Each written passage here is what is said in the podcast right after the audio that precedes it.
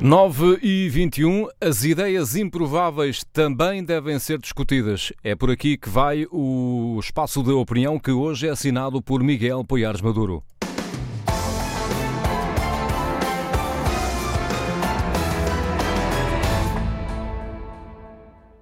Bom dia.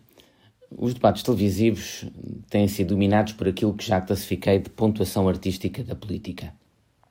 Atribuem-se classificações e declaram-se vencedores e vencidos sem sabermos bem com base em que critérios. É pela qualidade das ideias e propostas que apresentam, pelo seu poder argumentativo, como se termina este de forma independente face à maior ou menor adesão da nossa parte àquilo que está a ser argumentado.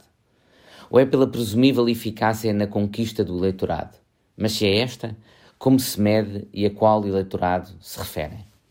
Esta transformação dos debates numa espécie de competição desportiva não me parece ser de grande utilidade. E no meio disto, o risco é as ideias perderem-se. Não deixa de ser interessante, no entanto, que algumas das ideias que mais discussão têm promovido venham de pequenos partidos como o LIVRE ou a Iniciativa Liberal. Quero falar de uma relação improvável entre duas dessas ideias que são bastante conhecidas e discutidas internacionalmente. Não porque as defenda, mas porque acho que merecem discussão. Há ideias que nos podem ensinar muito, mesmo quando não as implementamos ou defendemos. O LIVRE tem defendido um rendimento básico universal, algo que já falei aqui na TSF, a propósito da vinda a Portugal há pouco tempo para um evento na Gulbenkian daquele que talvez seja o seu mais conhecido proponente, Philippe von Paris. O rendimento básico universal defende a atribuição a todos, independentemente de quaisquer condições, de um rendimento mínimo de sobrevivência. Isto tem uma vantagem adicional elimina os efeitos perversos que a condicionalidade dos apoios sociais a certos rendimentos mais baixos cria. São conhecidos os exemplos em que a subida de rendimentos pode levar à perda de apoios sociais e, como em alguns casos, isso faz com que seja mais racional alguém continuar no desemprego ou recusar trabalhar mais, pois o rendimento acrescido daí resultante não compensaria a perda desses apoios sociais. O rendimento básico universal já foi defendido e contestado pela direita e pela esquerda.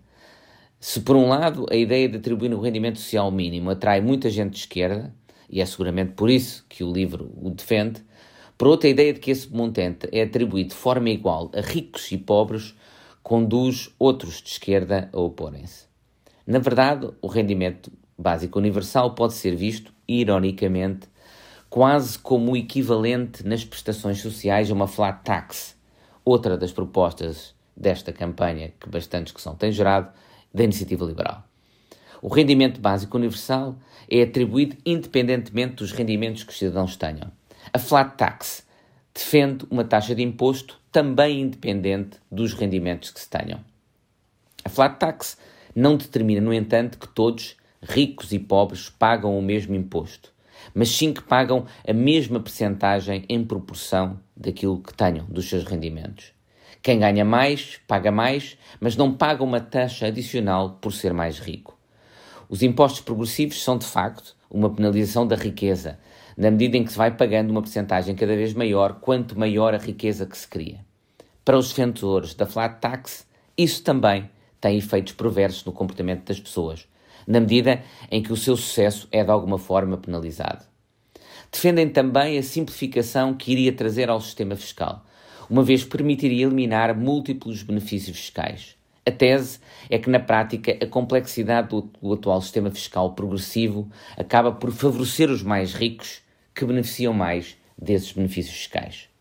Estes são os argumentos a favor, mas estas hipóteses, estas teses, também provam a sua dificuldade. Estudos sobre o rendimento básico universal dizem que este, apesar de eliminar muitas outras prestações sociais, exigiria um aumento significativo da carga fiscal. E o projeto piloto na Finlândia não foi entusiasmante na eliminação dos incentivos perversos dos apoios sociais tradicionais. Já a flat tax dificilmente veria os seus efeitos regressivos compensados pela eliminação dos benefícios fiscais existentes. A ideia de que estes iriam desaparecer demonstra mesmo alguma ingenuidade sobre o funcionamento do sistema político. Quer isto dizer que devemos tratar as propostas do LIVRE e da Iniciativa Liberal com desdeixo? Não. Elas alertam para os incentivos perversos que existem atualmente, quer na forma como concedemos prestações sociais, quer no novo no nosso sistema fiscal. Vale a pena discutir abertamente estas propostas, porque delas podem resultar orientações interessantes para formas, no entanto, mais equilibradas de resolvermos esses problemas.